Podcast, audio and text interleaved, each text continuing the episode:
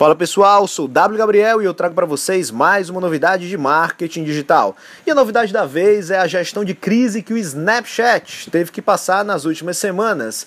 O Snapchat foi acusado por um site chamado The Ringer que estava copiando as artes que ele usa como filtros do seu aplicativo.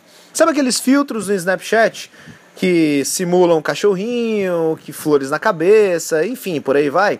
Muitos artistas não tão conhecidos reclamaram com o Snapchat dizendo que aquelas artes na verdade são deles e que o Snapchat não tem autorização para utilizar, autorização sequer financeira, não pagou nada para os artistas para poder utilizar tais artes.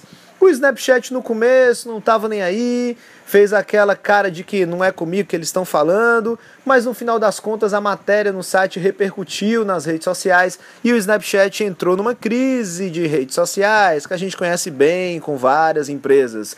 O fato foi a forma como o Snapchat contornou essa situação. Ele assumiu sim para o site que realmente houve por parte dos seus designers uma inspiração em cima de artes de outros artistas sem autorização. Mas ele assumiu isso dizendo que não iria mais acontecer e queria contornar a situação da forma mais justa para todo mundo.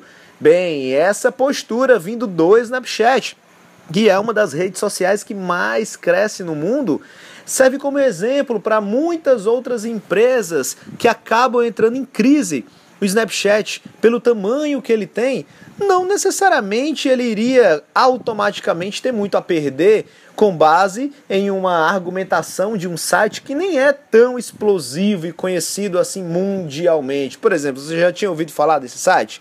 E dos artistas que estavam reclamando?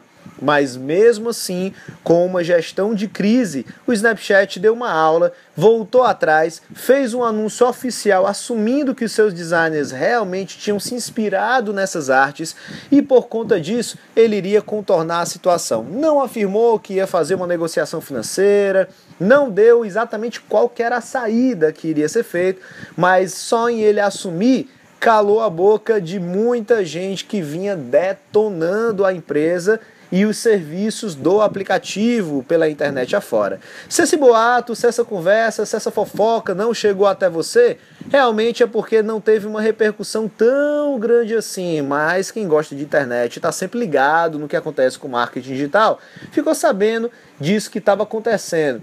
Bem, com essa postura do Snapchat e com esse exemplo às outras empresas, eu me despeço dessa dica de hoje e eu deixo vocês com mais dicas através das minhas redes sociais. É só buscar no Google W Gabriel e você vai encontrá-las. Até a próxima!